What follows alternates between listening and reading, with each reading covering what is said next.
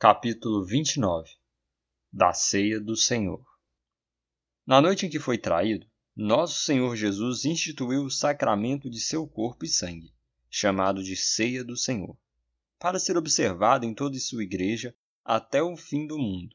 para ser uma lembrança perpétua do sacrifício que em sua morte ele fez de si mesmo,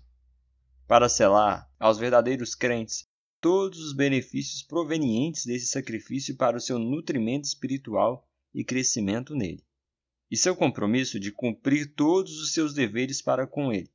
sendo o vínculo e penhor de sua comunhão com ele e uns com os outros, como membros de seu corpo místico. Nesse sacramento, Cristo não é oferecido a seu Pai, nem de modo algum se faz um sacrifício real para a remissão dos pecados dos vivos ou dos mortos se faz uma comemoração daquele único sacrifício que ele fez de si mesmo na cruz,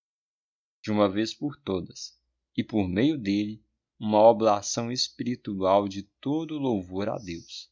Assim, o chamado sacrifício papal da missa é sobremodo ofensivo ao único sacrifício de Cristo, o qual é a única propiciação por todos os pecados dos eleitos. Nessa ordenança, o Senhor Jesus constituiu seus ministros para declarar ao povo a sua palavra de instituição, orar, abençoar os elementos, que é o pão e o vinho, e assim separá-los do uso comum para um uso sagrado. Para tomar e partir o pão, tomar o cálice dele participando também, e dar ambos os elementos aos comungantes, e tão somente aos que se acharem presentes na congregação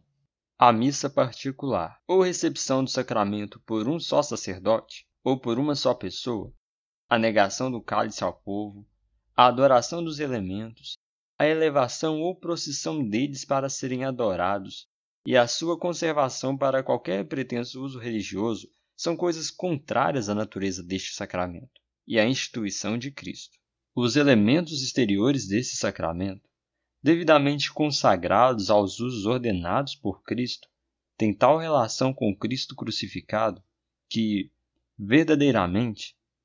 mas só em um sentido sacramental, são, às vezes, chamados pelos nomes das coisas que representam, a saber, o corpo e o sangue de Cristo.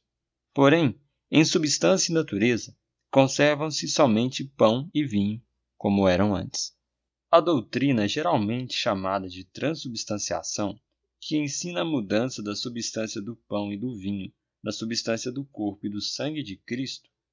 mediante a consagração por um sacerdote ou por qualquer outro meio, é contrária não só às Escrituras, mas também ao senso comum e à razão. Destrói a natureza do sacramento e tem sido causa de muitas superstições e até de idolatria grosseira. Os que comungam dignamente, participando exteriormente dos elementos visíveis deste sacramento, também recebem intimamente, pela fé, a Cristo crucificado e a todos os benefícios da sua morte, e dele se alimentam, não carnal ou corporalmente, mas real, verdadeira e espiritualmente. Não estão o corpo e o sangue de Cristo corporal ou carnalmente nos elementos, pão e vinho, nem com ou sob eles, mas espiritual e realmente, presente na fé dos crentes nessa ordenança, como estão os próprios elementos em relação aos seus sentidos corporais. Ainda que os ignorantes e os ímpios recebam os elementos visíveis deste sacramento,